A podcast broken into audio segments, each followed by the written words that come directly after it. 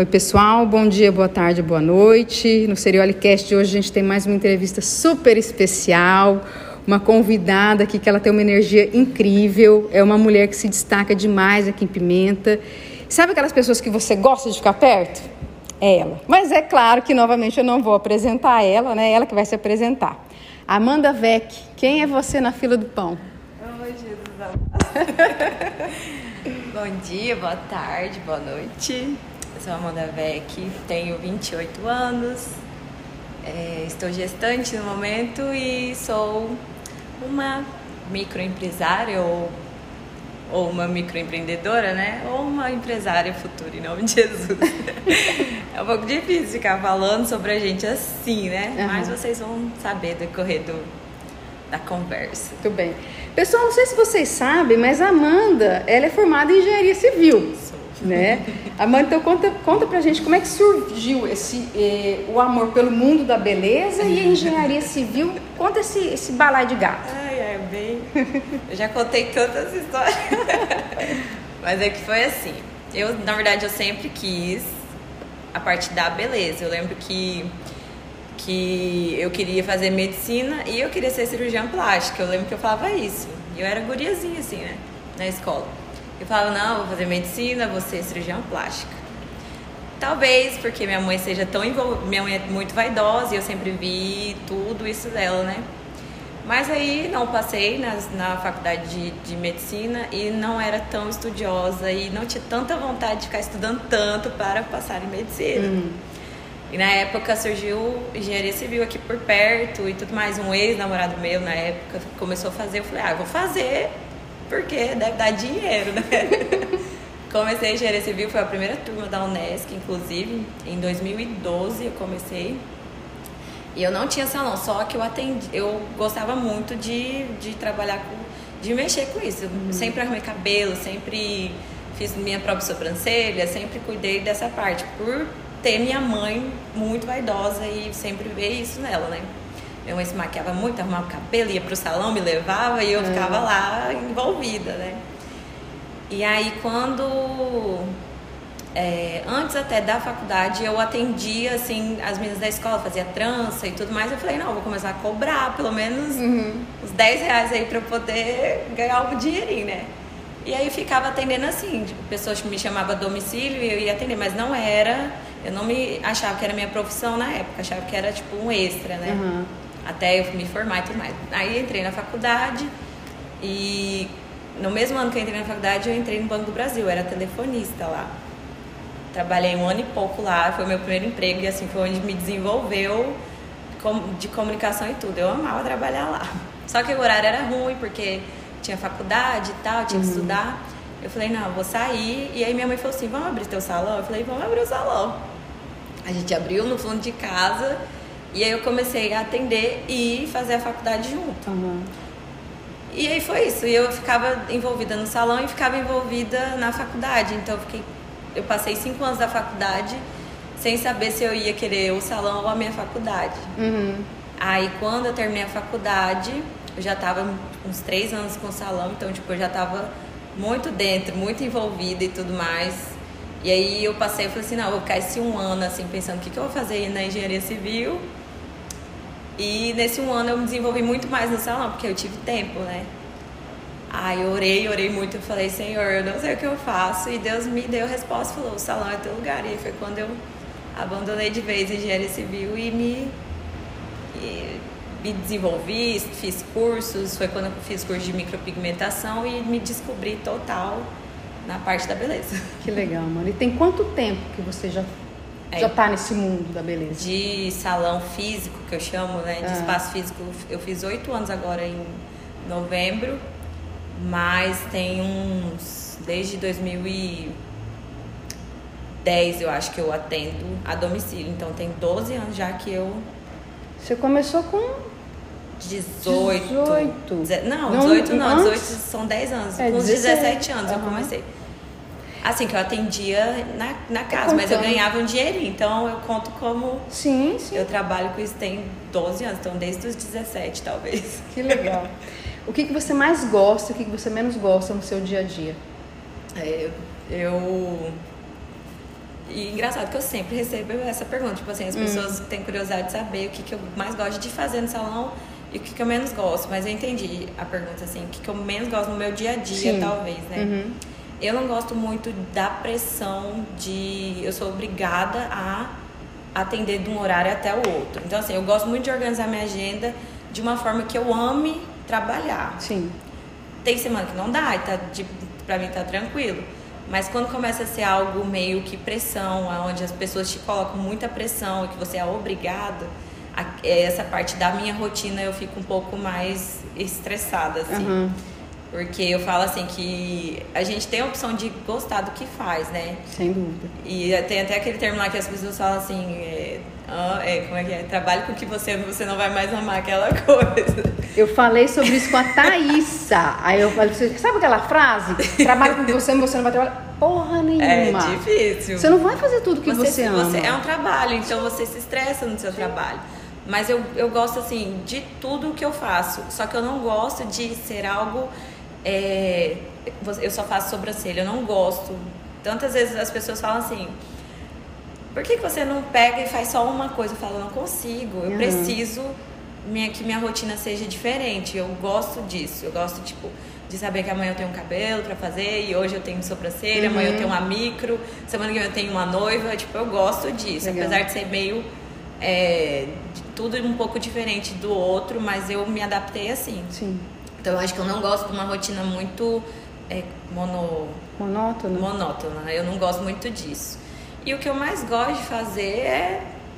Eu gosto muito de atender. Eu falo assim que mesmo que se eu fosse rica, eu, hum. eu, eu atenderia um pouco menos, mas atenderia, porque eu gosto do contato com a cliente, eu gosto de resolver, eu gosto dos resultados, então eu, eu tenho uma é aquela coisa, um alto e um baixo, né? é um trabalho que você é cansativo, mas que eu gosto muito de fazer. Então eu tenho essa a parte da rotina me estressa, a rotina é um pouco mais igual, assim, eu não uhum. gosto muito.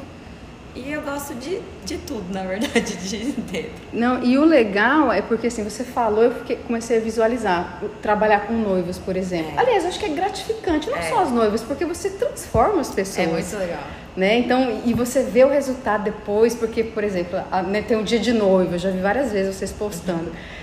E, é um dia importante, você está é. fazendo parte daquele momento da pessoa. Então, responsabilidade Exatamente. também, né? É muito gostoso. A, a, gente fala que o dia de noiva é uma pressão. Uhum. Quando é dia, porque a gente tem um grupo do WhatsApp das meninas do, do salão. Uhum. E aí, quando é, gente, sábado tem noiva, e aí, tipo, ah, tem 10, 15 pessoas. Parece que a semana inteira a gente fica, tipo, com a pressão, com uhum. medo e tudo mais. Porque a gente sabe que é um dia especial para a pessoa, né? Então, você tem que. Na verdade, eu tento colocar cada cliente como é especial o momento dela, mesmo que seja um designer de sobrancelha. Uhum. Porque às vezes você não tá legal no dia, mas a cliente não tem culpa. Então Sim. você não pode ser chata com a cliente. Então, pra mim, assim, cada cliente é especial. Então, a noiva, principalmente, porque é o dia dela, né? Eu me preparo muito psicologicamente, porque é cansativo e tudo mais, para não passar isso pra noiva, para não uhum. me estressar, para não ser. Porque é cansativo. Ao mesmo tempo que é gratificante, dia de noiva é, tipo assim, muito cansativo. Mas é muito bom. Ah, imagino. Nossa. E quais foram os seus maiores obstáculos ali com o salão? É, no começo eu era sozinha e ter essa parte de administrar sozinha agenda e tudo mais era muito ruim. Aí foi quando eu já tinha uns quatro anos de salão, eu falei pra minha irmã, foi quando a Ana começou a trabalhar comigo, eu falei, ó, oh, preciso de alguém que responda o WhatsApp, porque eu chorava mesmo, assim, de estresse por não. As pessoas, tipo, meia-noite queria que eu respondesse. Uhum. E você tem outra vida, né? Então, é, o primeiro obstáculo foi esse, foi essa parte. Porque eu acho que eu sempre fui muito. Não, quer, vamos fazer, vamos fazer. E aí eu faço acontecer o uhum. negócio, uhum. né? Mas essas partes, assim, eu tô falando pequenos detalhes que eu lembro, assim, que me, me incomodaram mais no começo. Que foi a parte de, de ter alguém para me ajudar, de ter alguém para estar tá ali junto. Na verdade, a Ana era assim, eu, tinha, eu ia atender a domicílio e levava ela, porque eu tinha vergonha, né? Então eu levava ela, ela foi minha, minha parceirinha.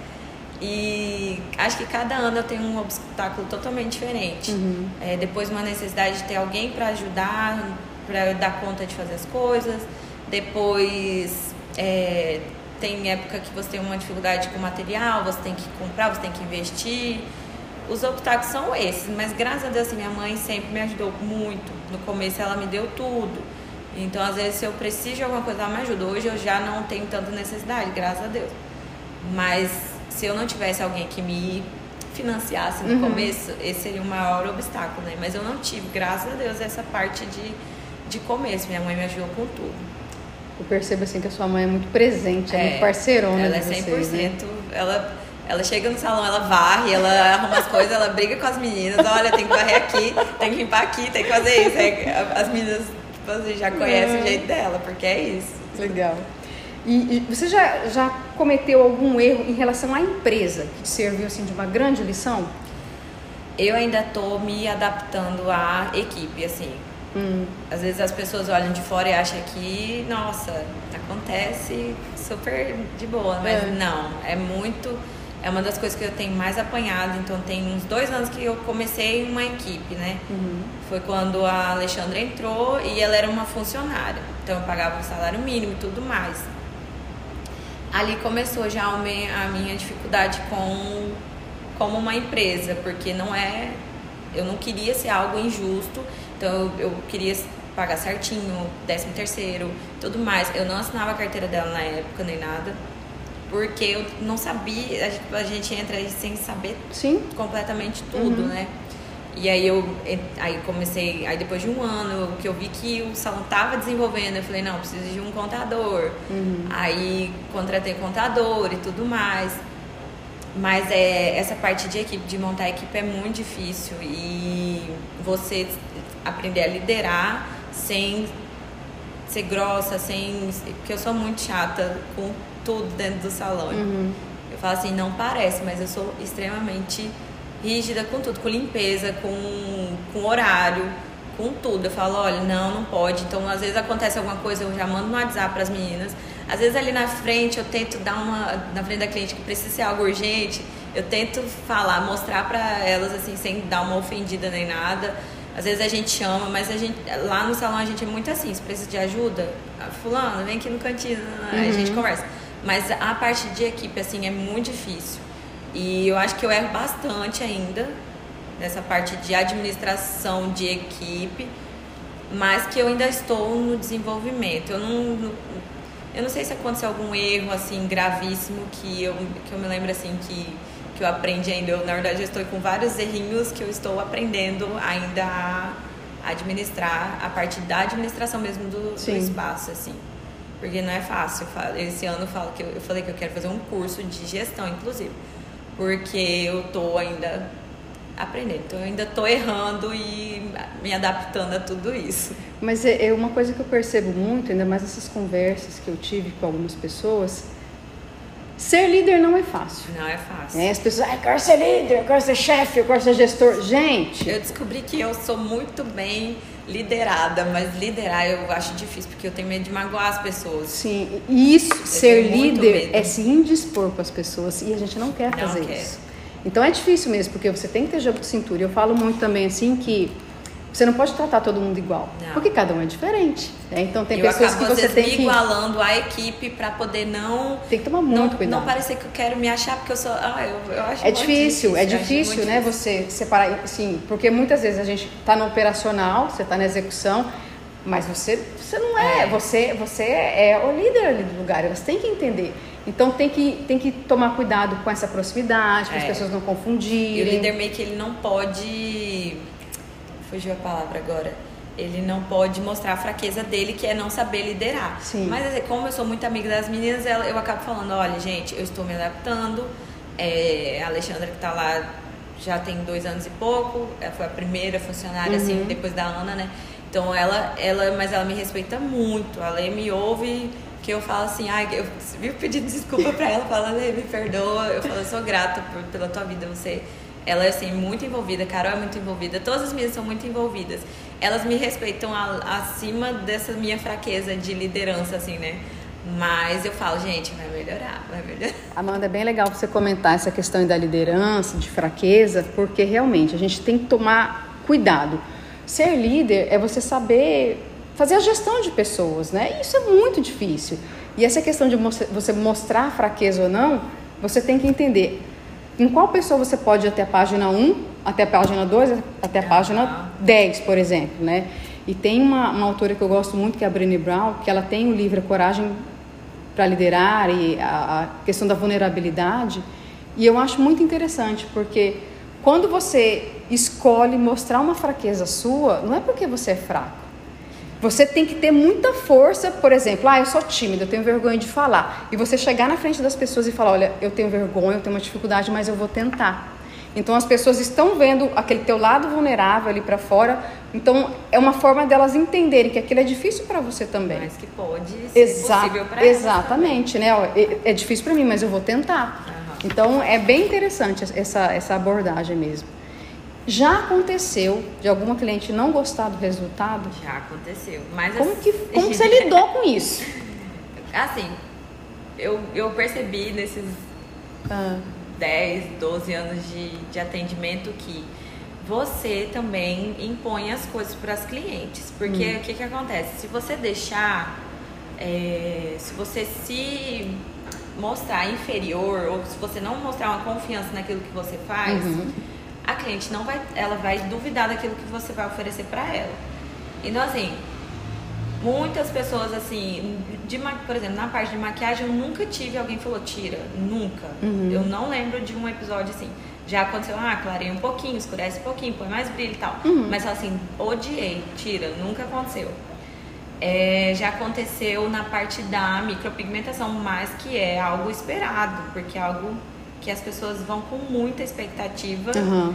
E eu, eu aprendi a ensinar para cliente assim, pontos de vista.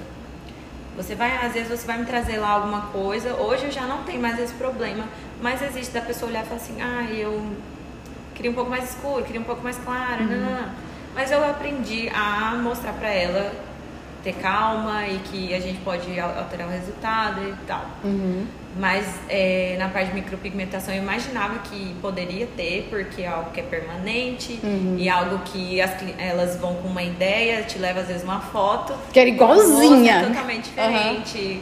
cor é totalmente diferente, é muito engraçado. E aí, na hora em si, elas não falam. Então elas. Eu, eu falo assim que isso elas não, não, normalmente não têm coragem de falar, tipo, oh, não uhum. gostei. Mas você percebe na reação da cliente, tipo, é, é nítido. Uhum. Tem, tem micro assim que eu faço que eu fico tipo, meu Deus, tá perfeito, tá incrível. Mas tem micro que antes, hoje eu já sou um pouco mais segura, né? Antes eu olhava e falava, velho, a cliente não vai gostar. meu Deus. Aí às vezes a cliente gostava e não falava nada, uhum. e aí outras. Eu amava a micro e a cliente depois mandava, ah, eu acho que tá é normal, tipo, mandar mensagem depois falar, eu acho que tá um pouco mais arqueada, eu acho que tá isso, eu acho que tá aquilo. Porque também tem um ponto de vista, tem como as clientes se veem. Eu já tive situação da cliente falar assim, olha, falta um fio aqui. E, tipo, eu não consegui realmente enxergar uhum. a ausência daquele fio. Então, eu comecei a, a, a, lidar com essa situação desse jeito. Falar, olha, existe o meu ponto de vista, existe o seu ponto de vista. Uhum. Até porque eu me olho e não gosto de uma coisa. E você vai olhar e vai amar aquela coisa uhum. em mim. Então, tipo, não tem como você colocar na cabeça da cliente ou na cabeça de uma pessoa que aquilo é o melhor para ela. Cada um Sim. tem o seu ponto de vista. E eu comecei a trabalhar desse jeito, mas ex existiu isso, tipo, da cliente olhar e falar assim, não na hora, mas elas mandam mensagem. Uhum. Ai, eu achei que ficou a cauda um pouco mais comprida. Aí eu falo, não, calma, a gente vai resolver. Então eu sempre ofereço resolução do, do problema. Uhum. E aí consigo tranquilizar. Tem gente que às vezes eu faço mais, mais de duas, três sessões. Às vezes eu, se eu vejo que um erro é meu mesmo, eu, eu não cobro. Uhum. Enfim, eu tento me adaptar porque eu não gosto de nem que a pessoa fique, fique mal comigo e eu nem eu não gosto disso. Então eu, pre, eu prefiro às vezes devolver dinheiro, prefiro resolver assim a situação do que a pessoa ficar insatisfeita e ainda, enfim, é, realmente é, é complicado, é delicado, porque difícil agradar todo mundo. É difícil. Né? E como é você falou, muita são mulher que a gente já tem. né? É, são pontos de vista né, diferentes. Aí eu, eu, gosto de uma coisa, você gosta de outra, então até entrar cabelo no consenso. também. Cabelo é geralmente a gente acaba tendo que corrigir uma coisinha ou outra por ponto, por opinião só. Uhum. Não gostei, mas tá lindo, mas não gostei em mim. Tudo bem, vamos resolver. Uhum. Então assim, o cabelo também eu costumo esperar é, que a gente possa corrigir alguma coisa ou outra, porque nem, nem todo mundo é, às vezes chega com uma foto, mas não se gosta daquele jeito que ela achou que ela ia gostar. Uhum. Mas eu falo, olha, se você não gostar, a gente tem como esfumar, escurecer, tudo, enfim. É, dá- dá essas opções, Dá essas né? opções, se a pessoa olhou e não gostou. Porque é normal. Não É. adianta. É gente mulher. Que, tem gente que não gosta e não liga. Ah, não, deixa depois, outro dia a gente faz alguma coisa. Aham. Mas tem gente que quer corrigir, a gente corrige. Legal. E a gente resolve assim o erro, né? do- É, da cliente não gostar do procedimento. é, eu até falei assim, mulheres, né? Aí, porque tá ligada a outra pergunta. Aham. O mercado de beleza ele está em constante alta, né? Forever, sempre, sempre, Sempre. né? Mulherada. Mas os seus clientes são 100% mulheres? São 100% mulheres, mas a gente tem muita procura do público masculino para Hum. sobrancelha e platinar cabelo. É engraçado, tipo, ele sempre procura para clarear o cabelo, os homens. Ah, é? Mas é só esses dois lados, assim, Ah. porque é o que a gente normalmente oferece. A gente entrou com limpeza de pele, Uhum. mas ainda tá no começo, então acaba não sendo tão apresentado, né? As pessoas não, não conhecem tanto. Mas sobrancelha, assim, eu, eu tava até cursando ano passado, né, 2021, eu falei assim, gente, ano que vem eu acho que eu vou ter que fazer sobrancelha masculina, porque o que tem de homem que procura pra designer masculino e Sério? Mas Aham. vocês não estão atendendo? eu não atendo público masculino porque eu, desde o começo, não atendi porque eu era sozinha. Hum. Então eu tinha medo. Eu tinha receio de atender homem, né? Hoje eu falo que eu não tenho tanto receio porque eu tenho uma equipe, então Sim. é mais tranquilo.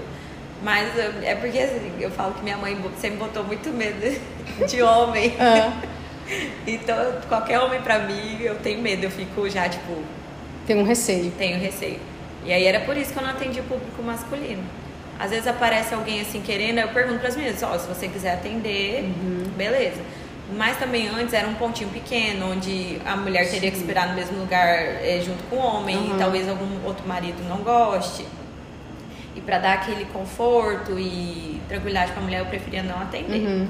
Hoje, como a gente tem várias salas, uma sala de espera, então eu acho, eu falei assim, não, quem sabe esse ano a gente abra portas para o público masculino também, mas eles procuram bastante. Tem uma demanda reprimida aí? Tem uma Que Tem demanda. um pessoal procurando. Tem. Interessante. E assim, eu acho que quando vocês começarem a atender, né, divulga, É. porque não são todos que procuram, acho que assim, muitos, acho que até muitos querem, mas às vezes por Aham, vergonha, é. né, não, ainda, infelizmente, ainda são muito criticados. Exatamente. Igual eu, eu, eu até comento às vezes com alguns amigos sobre a micropigmentação labial masculina. Que lá pra fora, onde eu fiz o curso é, de, de, pigment, de micropigmentação na sobrancelha, é comum os homens fazerem, homens héteros mesmo, tipo, não só homossexual. Tipo, eles querem corrigir Uhum. sobrancelha, querem corrigir lábio e tudo mais. Aí os daqui falavam, não, Deus me livre, Deus me livre. E eu cheguei a fazer um- uma mi- microlabial num, num Ah. rapaz de Rolim de Moura Aham. e também no Eduardo aqui em Pimenta Bueno, que, é, que a, a Thaís até comentou Aham. sobre ele. E assim, eu acho lindo o lábio masculino avermelhado, né? Porque a microlabial é uma revitalização também, então é só pra dar aquela corzinha de lábio saudável. Pra fora é muito comum homens fazerem todos os tipos de procedimento. Aqui ainda é um tabuzinho em pimenta. Não, é um Principalmente pimenta. preconceito enorme, porque eu fico imaginando É determinados porque eles, grupos. eles mesmos Não. têm preconceito, eles não Eles querem. se zoam entre eles. Se um descobrir né, que fez a sobrancelha, que fez a micro. Nossa, gente, é, eternamente eles vão zoar essa, Eu brinco com meu marido que eu falo, eu vou fazer só micro labial, porque o lábio dele é um pouco mais roxo, né? Eu Ah. falo, vou clarear esse lábio. Fala, aproveita a máscara que eu posso usar. Mas é engraçado, porque eles querem talvez fazer e têm receio Sim, de fazer por, por, por vergonha do que talvez um outro homem vai comentar. Tanta coisa ainda que precisa ser derrubada, né? Nesse Precisa. sentido. Ai, eles deixam, assim, são, tem muitos que são muito vaidosos É. e acabam que, que se reprimem isso, porque tem um grupo de amigos que vai subir nas costas dele de tanto tirar sarro. Exatamente. Homens. Bom, com a pandemia, né, houve uma redução de clientes, a procura do cuidado com a beleza.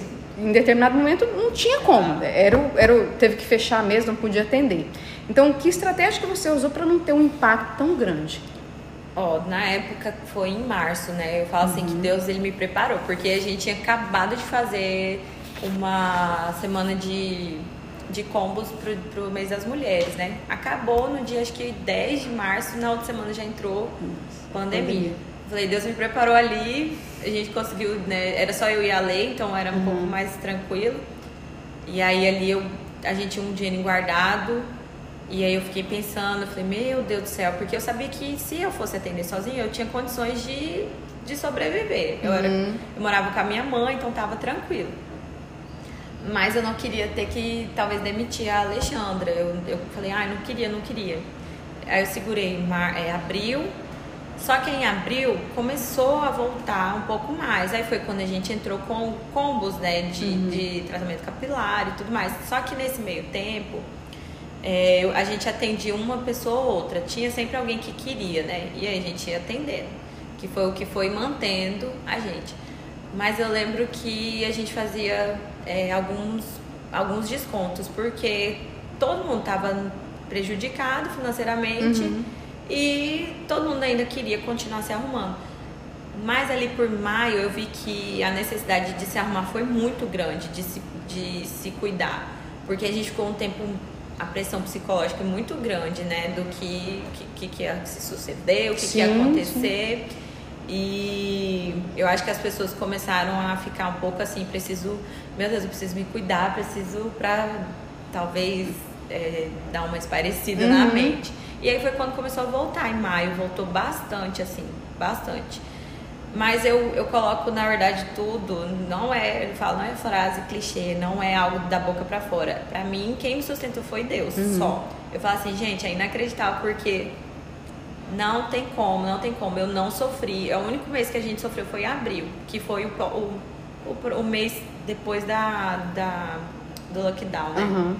Mas depois disso, parece assim que triplicou a clientela, começou a voltar, voltar, voltar e que a gente não estava dando nem conta de, de atender, eu e a Alexandra. Tanto que em setembro de 2020 a Carol foi trabalhar com a gente. Então, uhum. tipo, mesmo em meio à pandemia, eu ainda contratei outra pessoa que bom. e que tinha muita demanda, muita demanda. Mas a estratégia inicial que a gente teve foi os combos de tratamento, uhum. corte, coisas que não tinha tanto gasto para o salão e que tinha um retorno mais é, 100% assim de lucro, né? Uhum. Entendi. E eu tenho percebido assim, uma evolução no seu salão. Né? Ele está cada vez mais aconchegante, como você falou, tem a sala de recepção, tem as outras salas, a equipe uniformizada, eu achei.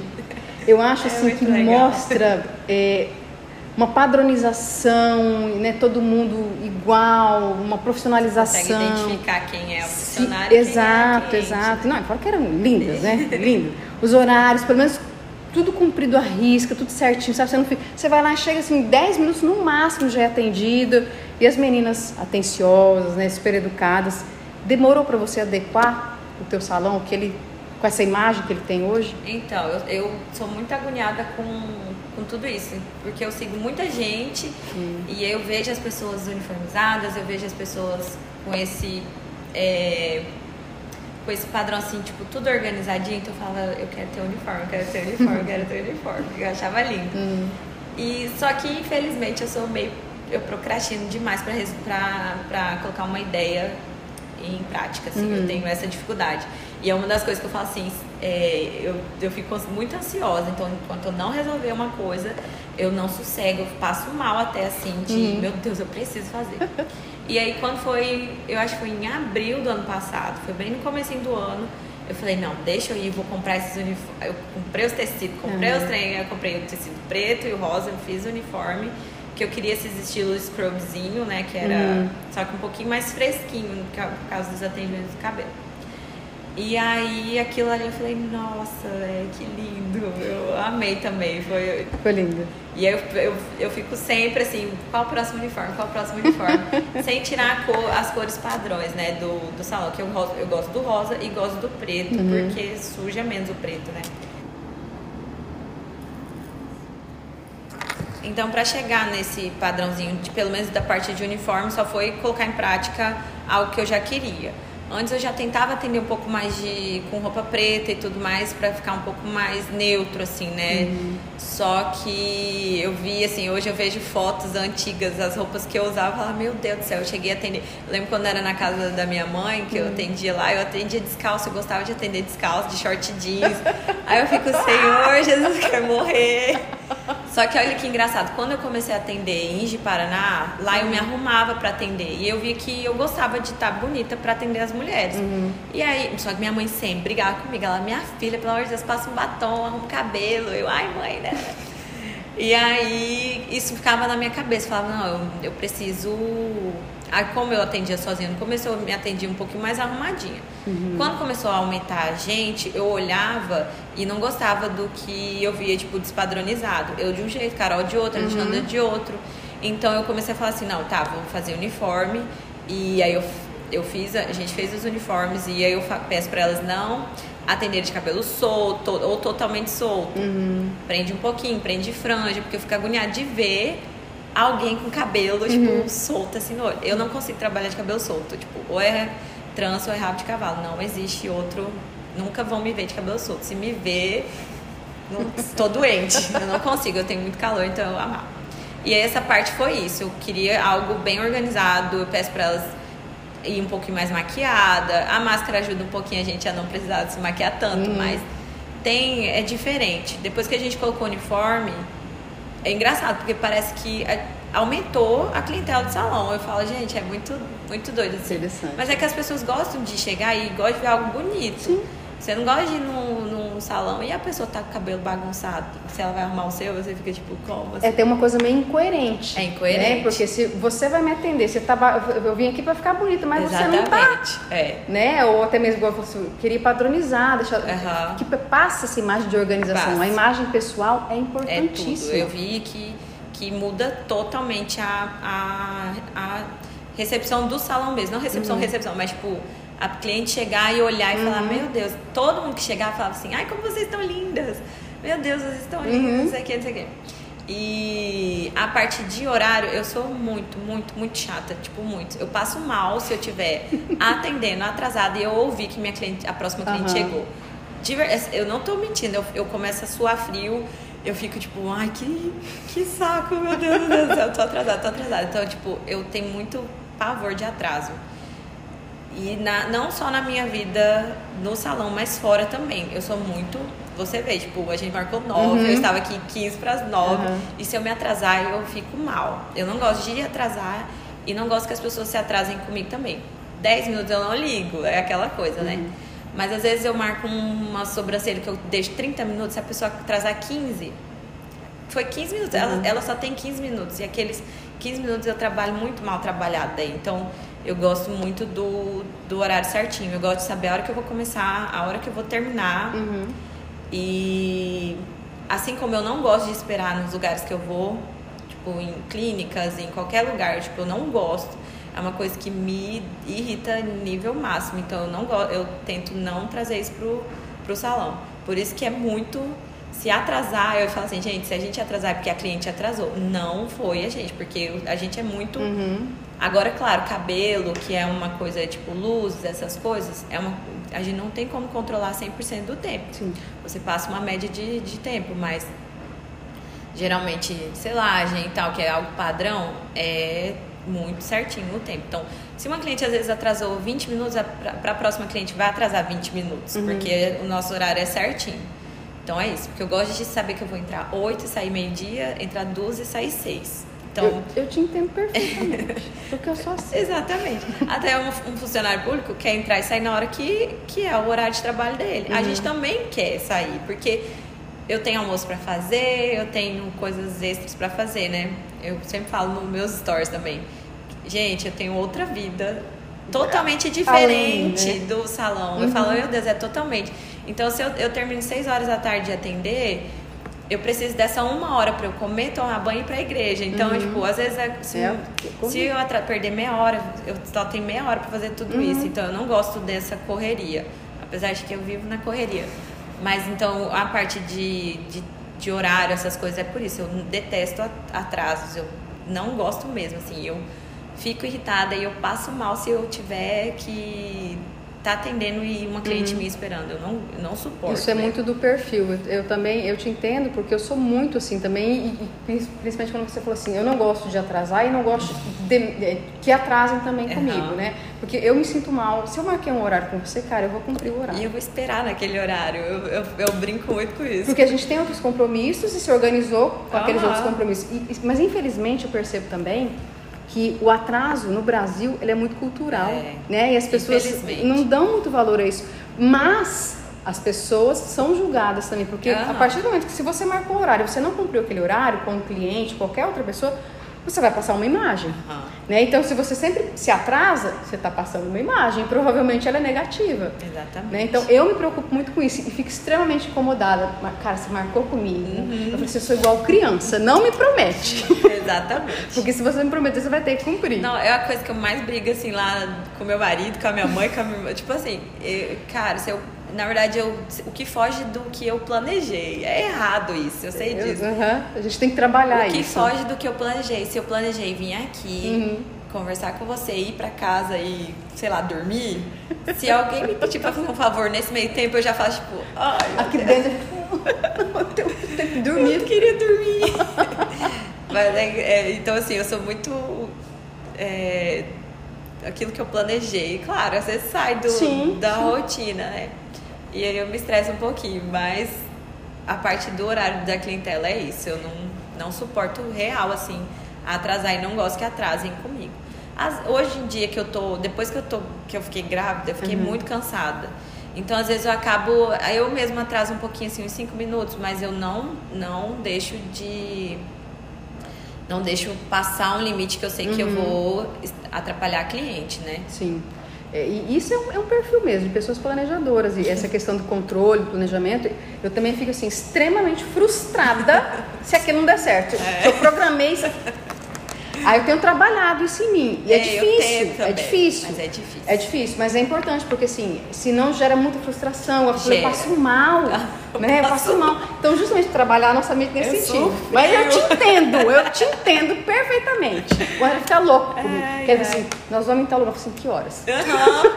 Não sei, não, eu preciso. De manhã, não, de manhã não, porque tem das 8 às 12 de manhã. Das 6 às 12 eu preciso saber o horário. Uhum. Então, assim, mas ele já, ele já sabe Eu deixei meu marido no trabalho, eu falei assim, que horas que eu te busco? Ele meio de meio, meio de meio, então tá bom. Meio de meio. Meio de meio, eu vou estar tá lá. e aí se ele passa 10 minutos, eu já fico tipo, uhum. você não falou Você não falou o horário pra mim? Ai, é tão lindo encontrar gente como a gente. Amanda, você tem o hábito de fazer reuniões periódicas com a equipe? É, treinamento, orientação, como que isso é feito? Como que você organiza essas coisas? É, eu, na verdade, a gente acabou fazendo a primeira reunião agora no final do outro, do outro ano, né? Uhum. Eu não tinha, não tinha hábito e acabo não tendo tanto hábito de, de fazer uma reunião presencial porque a gente tem esse grupo do WhatsApp. Uhum. Não é tão certo, mas eu acabo dando algumas é, críticas construtivas pelo WhatsApp. Mas assim, eu gosto muito de às vezes tratar individual e às vezes grupal. Uhum. Então, quando é algo que seja em, que todo mundo precisa saber, eu mando no grupo. Sim.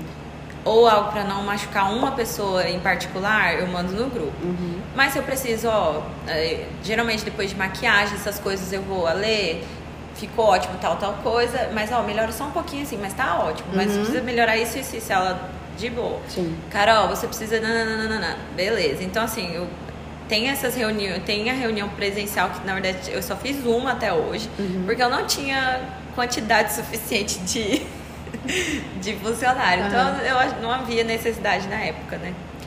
Mas o grupo é o dia inteiro a gente conversando, tipo, o tempo todo, o tempo todo, o tempo todo. Uhum se alguma cliente reclamou de alguma coisa, manda. E eu, eu, eu sempre falo pra, pra, nos stories também, pra, pra quem procura às vezes horário e manda mensagem no WhatsApp, às vezes quer mandar mensagem pra mim. Eu falo, gente, elas me passam tudo.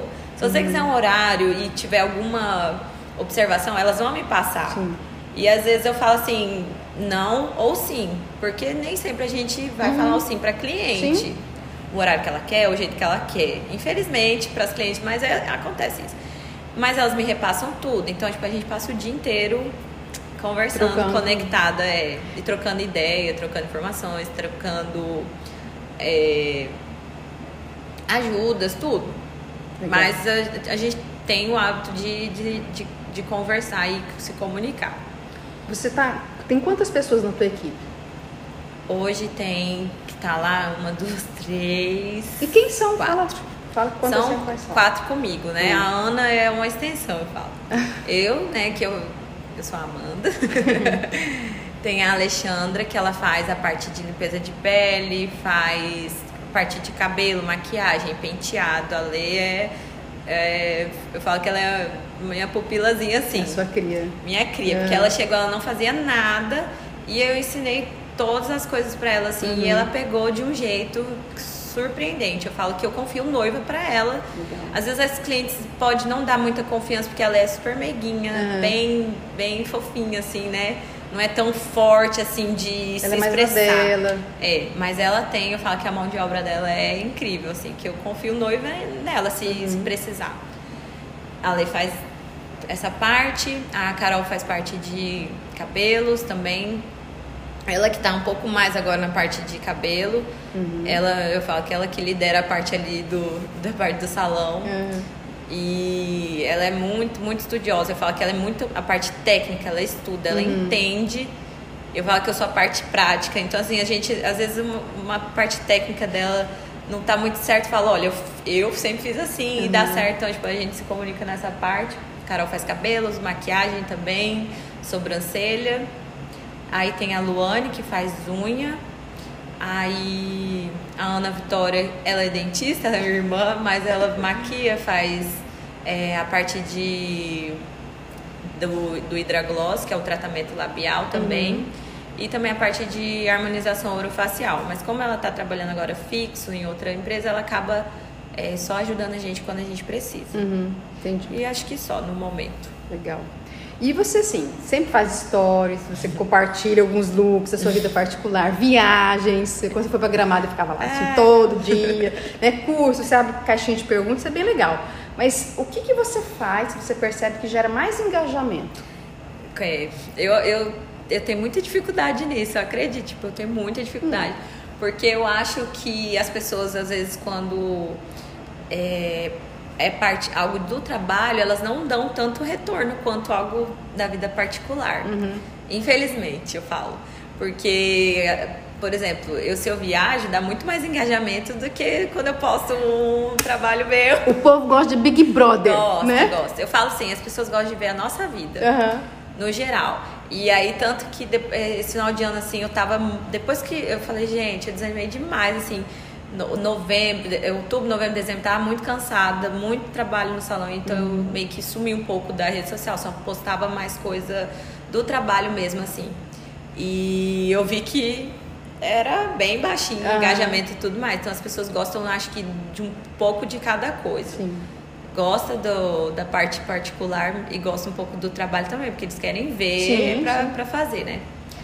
Mas é, eu acho que é mais a vida particular do que É. o trabalho mesmo, que dá mais engajamento, assim. E você disse assim, que não é muito fácil, porque eu ia te Não. perguntar, né? Assim, eu percebo, as pessoas falam muito assim, ah, eu, eu queria postar mais, eh, mas eu tenho vergonha, eu tenho medo de julgamento. Então, como foi pra você esse? Eu acho julgar, todo mundo vai julgar. Uhum. Até porque a gente acaba julgando as pessoas. Tipo, você às vezes assiste um story de alguém que você fala, "Ah, meu Deus do céu, pelo amor de Deus. Uhum. Mas outra pessoa, tipo, ama tanto, então você sempre vai ter um, pró, um algo que você gosta de ver naquela pessoa e algo que você acha o ó de ver Uhum. naquela pessoa. E na mesma pessoa.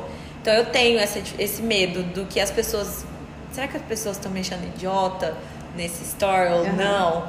E às vezes alguma coisa que você fala num- numa conversa à toa serve pra alguém. Então acho que to- todo conteúdo é válido, não pra todo mundo, né? Mas eu acho muito difícil, eu acho difícil encontrar é, conteúdos pra postar.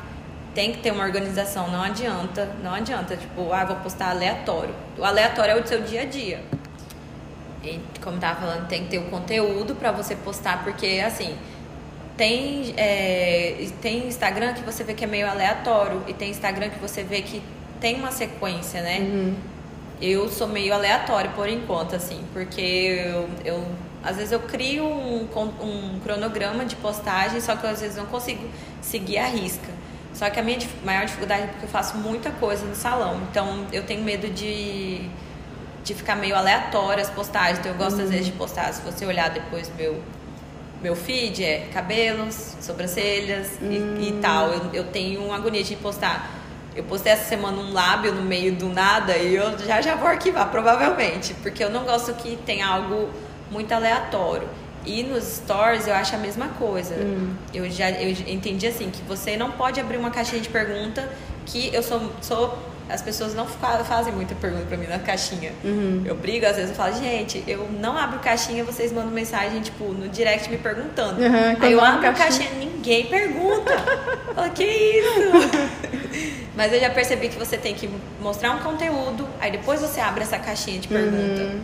Então, e você tem que estar aparecendo bastante no, nos stories. Não adianta, tipo, do nada postar uma, uma caixinha. Ninguém vai perguntar. É bem doido assim. E Acho que é isso. Essa dificuldade que você falou, mas é a dificuldade de você ser tímida, de não ter o hábito, o que, que é? Na verdade é de criar conteúdo. Eu, eu ah. perdi a vergonha de, de fazer vídeo. Uhum. Só que eu não assisto meus, meus vídeos depois. Ah. Não assisto. É? Tipo, eu, eu já acho o filtro que eu quero, já gravo, do jeito que saiu eu posto. Uhum. Vezes, na verdade, às vezes eu assisto pra pôr legenda Sim. ou alguma coisa do tipo. Mas eu não apago, do jeito, a não ser que eu fale uma coisa muito errada uma palavra muito errada, aí eu, eu apago. Mas fora isso, eu gravei do jeito que saiu, eu posto, é. Porque eu, eu não gosto muito da parte mecânica, assim, tipo, olá, tudo bem? Tipo, algo uhum. assim. Então eu tento ser um pouco mais natural possível nos stories. Muita gente fala assim, ah, eu tenho vergonha de gravar vídeo e tudo mais, mas uhum. fala, é só você não assistir o teu vídeo de novo. Você grava e posta e deixa pra lá. Já fica uma dica, né? É, uma dica. Legal. Mas eu acho difícil o criar conteúdo, de você não falar só coisa besta, assim, uhum. que seja relevante, que adicione alguma coisa na vida de alguém. Tipo, não adianta eu só falar assim, ah, eu faço maquiagem e tal, mas as clientes querem, as pessoas que te seguem querem uma dica de produto, querem saber como que faz um, um delineado gatinho e tudo mais. Uhum. Eu até faço os negócios, coloco lá nos destaques, aí quando alguém me pergunta, eu falo, olha, tem um destaque. E a pessoa já vai e acessa lá e, enfim. Ah, então, mas é difícil criar o conteúdo também para postar. Os vídeos em si eu não tenho muita vergonha mais de fazer, não. Tenho vergonha de fazer na rua, assim, aleatório. Eu tenho um pouco de vergonha. Mas em casa eu não tenho mais. Eu gravo como se é. tivesse. Ai, que bom. Quem é. sabe eu chego nesse nível um dia. É só, é só ser algo natural. Tipo, do jeito que você conversa comigo, você conversa como se fosse com alguém no, uhum. no Instagram e pronto. É a prática, né? Não é. adianta. Chamados para a Guerra. Explica pra gente o que é exatamente esse projeto na tua vida. É, eu sou evangélica desde que eu nasci. Fui apresentada na Igreja Batista, hoje eu frequento a Quadrangular e é um ministério de dança da Quadrangular. É, não é só um ministério de dança, que, daquele jeito que as pessoas conhecem de coreografias, né? Mas a gente tenta passar é, algo.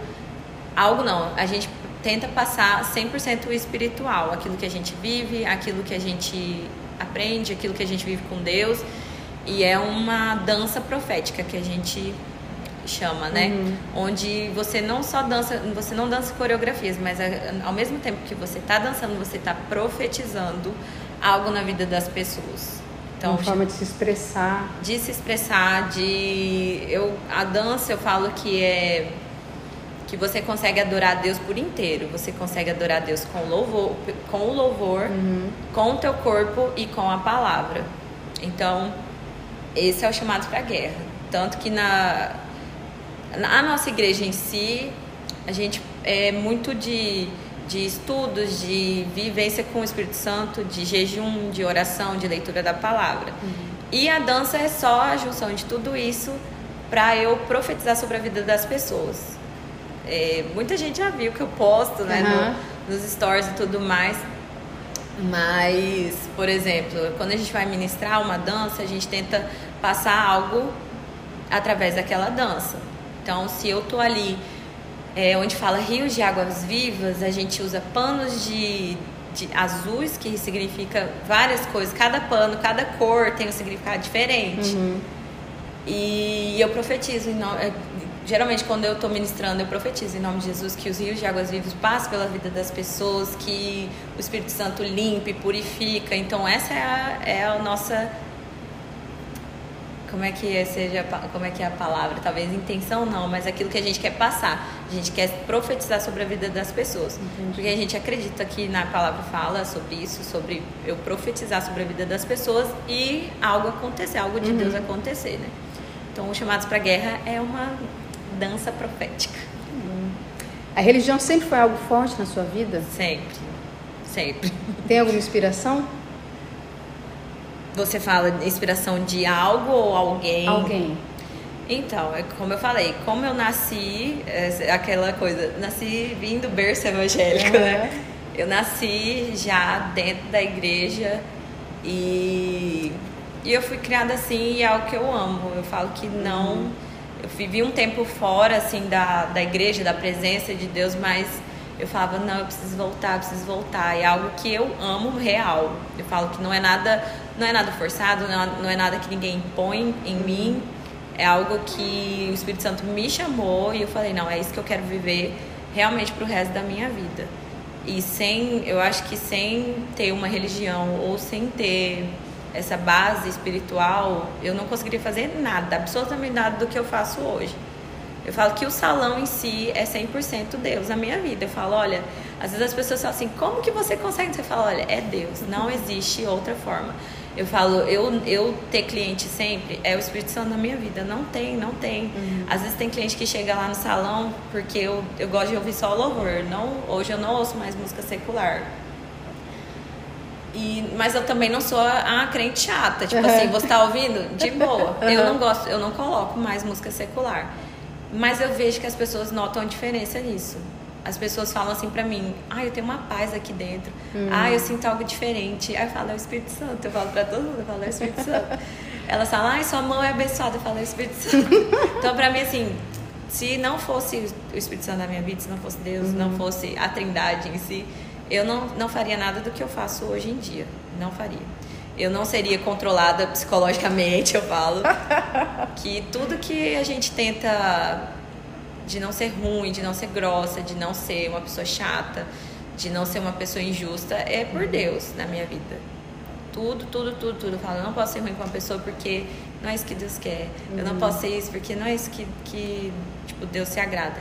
Mas a religião em si não é algo imposto para mim, é algo que eu amo viver. Já é algo muito natural na sua é vida. É algo natural, pequeno. exatamente. E hoje mais ainda. Eu falo que antes, quando era mais jovem, eu até pensava assim: ah, eu posso fazer coisas erradas e tudo mais, depois eu vou voltar para Jesus. Hum. Mas eu tive muitas experiências no mundo que me fizeram entender que não é lá totalmente meu lugar. Então, assim, mesmo hoje, às vezes, tendo uma vontade de algo que não seja. É, espiritual, que é óbvio que a gente sente, né? uhum. né? Eu não tenho, eu falo não, eu não vou fazer isso porque eu sei que não é, não é bom, tipo, algo que eu já provei, infelizmente, e que eu não quero mais viver na minha vida. Então a religião não é só na verdade um, um guia, né? Eu amo demais ser evangélica, não não me vejo em outra religião, mas é, algo que, é porque eu me encontro lá. Sim. É algo que que a, a, eu sinto e eu vivo. Ontem mesmo eu falei com uma com a, anteontem falei com uma amiga, eu falei, olha, é, é algo que todo mundo sempre fala, você só sabe quem é Deus você experimentando ele. E quando você experimenta, você não não quer sair mais de perto, uhum. não adianta. Então é isso, eu não vivo mais sem Jesus, sem tudo que eu vou fazer, eu falo, Espírito Santo, por favor, me dá uma luz. se eu vou comprar, se eu quero comprar uma maca para o salão, uhum. se eu quero fazer alguma reforma, eu falo, Senhor, me ajuda a fazer da melhor forma, porque eu já vivi muito sempre perguntar, sem pedir opinião de. Deus, assim, e eu já me frustrei muito. Então, para mim, é isso, é a base de tudo. É, a minha inspiração é, é, a vivência com Deus mesmo. É, o que me inspira e me motiva a estar mais perto de Deus é a própria convivência com Deus. E eu fico mal se às vezes eu não consigo ter uma rotina onde eu, eu leio mais a Bíblia ou essas coisas, tipo, eu fico mal, porque parece que meu dia não foi, não foi bom. tá faltando alguma coisa. Tá faltando né? alguma coisa, com certeza. Amanda, você está gravidinha, logo vai ser mamãe, seis meses? Todo sexto mês. Como foi essa novidade na sua vida e na do Igor? Vocês estão se preparando de alguma forma ou o lema é vida com emoção? ai, ai. Eu sempre quis ter filho, tipo, desde ah. que eu me ah. entendo por gente, por mim eu tinha filho ali com uns 18 anos ah. de idade. Mas graças a Deus o Senhor preparou a melhor idade, né? Tô com 28 anos, eu vou ter um neném com 29. E eu, desde antes, quando eu comecei a namorar o Igor, eu, falei, eu falava pra ele, olha, quer casar logo, ter filho logo. Sem querer pressionar, sem pressão. Eu falo pra é ele sem pressão, mas você sabe que eu tô. Ele é mais novo que eu, 5 anos, o Igor. Quando então ele, ele tem 23 e eu tenho 28. Uhum. E eu falava pra ele, você é novo, mas eu não sou. Então, assim, assim que eu casei, eu já queria ter, mas aí ele me segurou um pouco. E depois eu coloquei em oração, eu falei que no momento certo eu falei para Deus assim, Senhor, no momento certo o Igor vai falar, ah, tô pronto. Uhum. E foi muito assim mesmo, quando foi é, em julho do ano passado, ele começou a não se cuidar mais. Aí eu falei assim, é. assim, tu tá querendo? Aí ele falou assim, ah, tô. falei, então, amém. Chegou a hora e eu, já, e eu, e eu engravidei logo em seguida. Olha que legal. E na minha, minha vida não é assim, deixar a vida levar. Eu sou uhum. muito organizada, eu já Tipo, desde quando eu descobri, já comecei a guardar dinheiro, a organizar tudo certinho. A gente tá já reformando as, a parte externa, já tá arrumando quarto, já tá arrumando tudo. Tipo, eu não consigo ser. Deixa acontecer uhum. e tudo mais. Eu sou muito organizada, tenho muito medo de, de não estar tá preparada para algo, né? Tanto financeiro quanto psicológico. Então, tipo, a gente tá lendo livro, assistindo vídeos, documentários, para não chegar assim e, e agir com a criança de uma forma errada. Porque até um, uma das coisas que eu aprendi, eu, eu tava brincando com as meninas essa semana, vou me expor aqui. Falei, ai que dó, eu sei que os nossos pais não não era a intenção deles, mas a, a gente foi muito criada errada assim psicologicamente. Porque eu vi muitas, muitos erros assim, onde a mãe e o pai falavam assim, criança boazinha não faz xixi na cama. Uhum. E na verdade criança é criança, né? Então assim, a gente tenta corrigir alguns erros é, psicológicos. Porque Sim. de amor e tudo mais, tipo, meu, minha mãe, meu Deus, ela fez de tudo pra mim. Mas acabava, era muito filha, era muita coisa, acabava falando umas coisinhas assim que eu falo, uhum. Jesus amado, hoje talvez pode ser tudo que afete a gente. Mas eu sei que sempre foi sem intenção, né? Sim. Mas a preparação que a gente tem é essa, é psicológica, espiritual, é material, é tudo. Eu... É, é bacana esse pensamento, nessa né? preocupação, porque muitas vezes a forma como a gente foi criado, a gente acaba replicando. Uhum. Então, claro, tem coisas sim que não, vale a, gente a pena. foi muito bem criada, né? é. Mas tem coisas mas que realmente coisa... a gente tem que parar a pensar, peraí, isso aqui não faz muito sentido, uhum. né? Então acho que essa preparação, e por mais que a gente se prepare, a gente não vai estar preparado Não vai estar preparado, eu, sei, eu entendo isso, eu sei disso, eu falo que eu entendo isso. Que eu tô tentando aprender algo para quando eu tiver um neném eu praticar de alguma forma uhum. menos errada possível. Mas eu sei que eu vou, que eu vou errar e tá tudo bem. Não, e faz parte do processo, essa faz questão né, dos nossos pais. Eles erraram, a gente vai errar. Uhum. A gente faz o que a gente tem com as ferramentas que nós temos naquele momento. Exatamente. E segue a vida. Né? Amanda, há pouquíssimo tempo seu pai faleceu.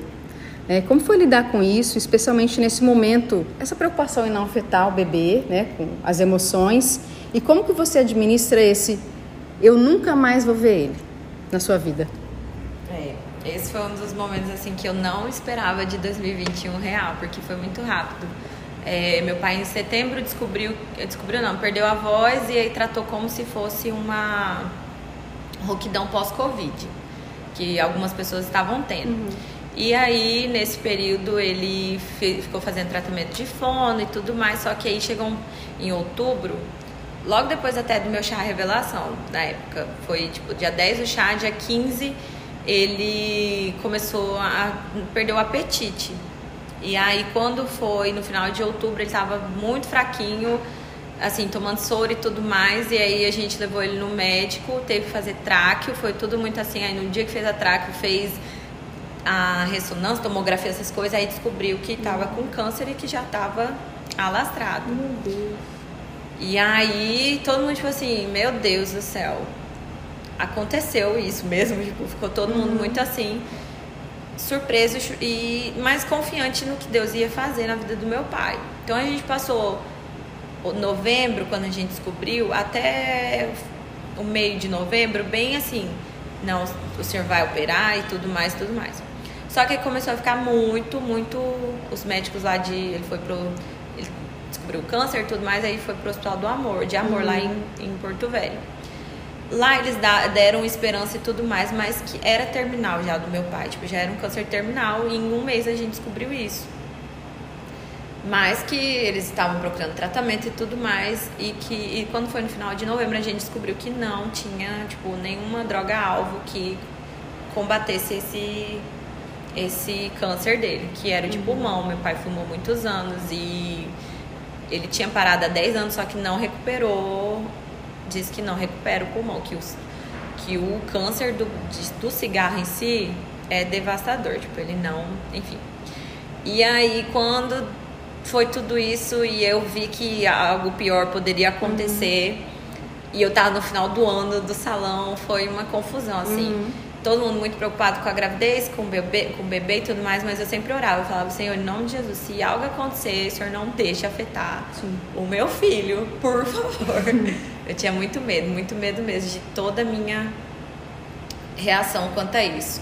Mas eu tive episódios durante esse mês de novembro, até meu pai faleceu dia 10 de dezembro, eu tive momentos onde eu tinha alguns sustos, e eu chorava muito e tudo mais. Eu acho que isso foi uma preparação para o baque maior, assim. Deus não deixou a gente desamparado no momento nenhum e preparou tudo, assim, tudo certinho. Eu sempre falava que eu tinha medo de eu perder meu pai ou minha mãe repentino, assim, em acidente, algo do tipo que eu não pudesse me preparar. Uhum. E Deus fez a gente se preparar para a perda do meu pai. Sofreu, mas sofreu pouco. Ali foi um mês um mês de, de sofrimento. Quando ele descobriu que estava com câncer, ele de, entrou em depressão, então, uhum. tipo, foi pior, foi uhum. acho que o que acelerou mais. E o que me manteve, assim, não, não surtar nem nada foi foi Deus. E o apoio, assim, do meu marido, da, de todo mundo, que todo mundo ficou muito preocupado comigo. Uhum. Era eu, era a, coisa, a tadinha da grávida, tadinha da grávida, foi bem assim. E aí no dia que, eu, que a gente descobriu, eu tava lá em Porto Velho, a gente tava no hospital, só que na, de manhã, assim, a hora que eu fiquei lá no, na UTI com ele, a, a psicóloga, que é até a Ticiane, filha do Brito, uhum. falei, Deus preparou uhum. até isso, então era uma pessoa que era familiar, que era amiga nossa. Ela veio, comentou que a médica falou que provavelmente meu pai estava indo. E eu decidi não ficar lá na sala junto, e aí meu marido ficou, coitadinho. Ele que, ele que viu toda a situação. Uhum. Mas meu pai morreu dormindo, assim. Graças a Deus foi tudo muito em paz, assim. A gente tem a certeza de que o Espírito Santo veio e, uhum. e levou real, assim. E na hora que eu, que eu fiquei sabendo a notícia, que me chamaram, que eu fiquei sabendo, na mesma hora eu estava lendo o Salmo 91 e ouvindo a, o louvor Salmo 91. Que, que falava que, que, que Deus não ia desamparar e que o Senhor estava comigo e tudo mais na hora que eu descobri, eu foi muito doido, porque eu não senti pressão nenhuma na barriga. Eu, eu senti toda a pressão aqui em cima. Uhum. Eu sentia meu coração, tipo, pulsar. Sim. Mas eu não sentia, sabe, o sangue circular. Eu falei, cara, Deus cuidou até Sim. 100% disso. Eu não senti que a, não senti dor, não senti mal-estar, não senti nada. Mas na hora nem chorar, eu chorei. Eu fiquei tipo, tá bom. Amém. Uhum. E só que pós falecimento e tudo mais, eu continuei trabalhando e tudo mais, me deu crises de ansiedade, assim, que eu falei que eu não queria sentir. E porque eu não conseguia mais chorar, não conseguia pensar muito nisso. E aí eu quis chorar, eu quis pensar, e eu chorei, eu pensei, e foi quando foi aliviando. O pensar que eu nunca mais vou ver ele, eu prefiro não ficar pensando que eu nunca mais vou ver ele. Eu sinto que, que uma, um, daqui a um breve tempo a gente vai se ver. Mas eu prefiro não pensar não, eu falo assim, às vezes, não sei o quanto isso pode me afetar psicologicamente, uhum. mas quando me, eu lembro que eu sinto uma dor, assim, algo, eu falo, ai Senhor, alivia, cuida do meu coração e passa. Mas eu sei que a gente tem que sentir a dor, eu tento sentir, eu tento é. chorar, eu tento viver o luto. Só que eu falo assim que eu vivi na, na, na pele mesmo a paz que excede todo o entendimento humano. Foi surreal, assim.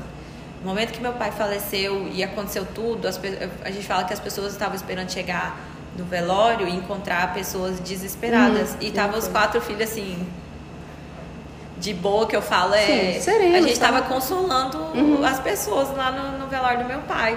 E eu falava, cara, é porque eu, eu sei que foi tudo preparado por Deus. A gente não questionou. A gente não teve essa parte de por que, que Deus levou meu pai. Eu só falei, foi a hora dele. Uhum. Foi a hora dele, era a hora dele. Infelizmente, precocemente, mas era a hora dele. E no começo do ano, quando eu falava assim que eu queria engravidar, eu falava, ah, eu quero engravidar, eu não sei quanto tempo minha mãe e meu pai vai durar. E meu pai nem tinha, sabe, do câncer Uhum. nem nada. E eu falo assim, graças a Deus ele soube que ele ia ser avô, ele ficou, meu Sim, Deus, ele sim. ficou radiante e aquilo foi muito bom pra mim, saber que ele pelo menos soube, né? Teve essa alegria. É. É triste saber, eu fico mu- muitas vezes mal assim, porque o meu filho não vai conhecer o meu pai, o quanto foi incrível e quanto ele era maravilhoso e o quanto ele queria esse neném, né? Mas pelo menos aí a gente vai mostrar vídeo, a gente vai mostrar foto de quem era o, o vô Paulo. É, eu tenho certeza que tem muita Nossa, lembrança é, guardada. tem né? demais. Que legal. Amanda, pra gente começar e pro final da nossa conversa, vamos por uma rapidinho, um bate-bola, tá? Eu vou te falar é, uma frase e você, o que vier na tua cabeça, vai me responder.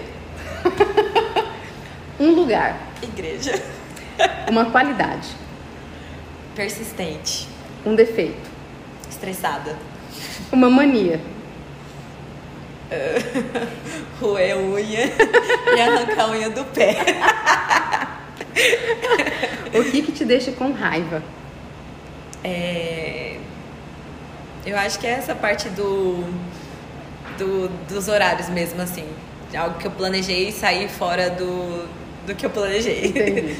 O que que você mais aprecia em uma pessoa? Olha, eu vou, eu vou falar algo assim do meu esposo, porque Hum. ele é uma das pessoas que eu mais gosto de estar perto pela calmaria dele. Eu sou muito agitada, então a paciência e a calmaria das pessoas me deixa um pouco mais calma e mais paciente. Você entra nessa vibe, sim. É. Você não sai de casa sem? Celular. Quem nunca, né? Uma inspiração. Minha mãe. Uma, pa- uma palavra que te define. Ai, isso é muito. Cara, como pode ser difícil falar da gente? É. Mas uma palavra que me define. Eu, eu falo assim que eu não sou, não sou egoísta e eu gosto muito de ajudar as pessoas. E eu acabo até colocando muito isso antes de mim. Eu gosto de agradar as pessoas, gosto de, de ser boa com as pessoas. Apesar de eu ser muito estressada, eu falo assim, mas eu sou eu não sou egoísta. Eu, eu gosto. Aquilo que eu tenho pra mim, eu gosto de Compartilhar. compartilhar, que as pessoas vivam junto. Legal. Onde que a gente encontra nas redes sociais? Arroba Vec Beauty, que agora esse nome tá meio difícil de achar nas redes sociais. E o meu que é arroba Amanda Vec, V-E-C-H-E. Tudo bem. Pra gente finalizar, deixa uma sugestão de um filme, uma série ou um livro que te inspirou de alguma forma, que trouxe aprendizado pra você. Olha, eu sou muito, eu assisto tanto filme, tanta coisa e eu sou péssima de memória. Mas deixa eu pensar em alguma. Um livro que eu li assim que me impactou foi um dos livros que que acho que independe da religião, que é Bom Dia Espírito Santo.